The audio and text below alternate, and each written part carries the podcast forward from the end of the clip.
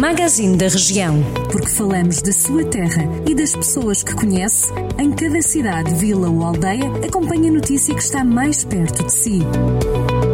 Magazine da Região. Edição de Irene Ferreira.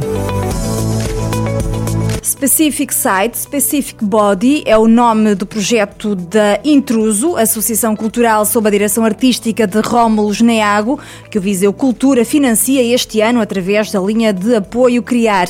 Nesta fase, a associação lança o desafio aos vizienses para colaborarem no envio de fotografias, vídeos, áudios e histórias de outros tempos e gerações alusivas aos monumentos, ruas, praças e edifícios do centro histórico.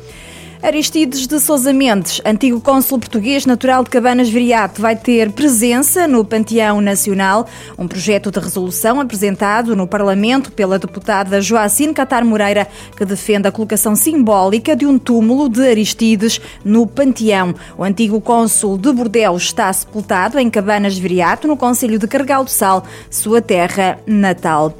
O canto a três vozes de Manhoce é um dos 140 finalistas regionais do concurso Sete Maravilhas da Cultura Popular e um dos sete patrimónios finalistas da região de Viseu. Na próxima fase das eliminatórias regionais são apurados 20 finalistas representando as 20 regiões. A gala final de eleição das Sete Maravilhas da Cultura Popular decorre no dia 5 de setembro. O município de Castro Daire aprovou o programa Estímulo e Inovação Empresarial para as Empresas do Conselho.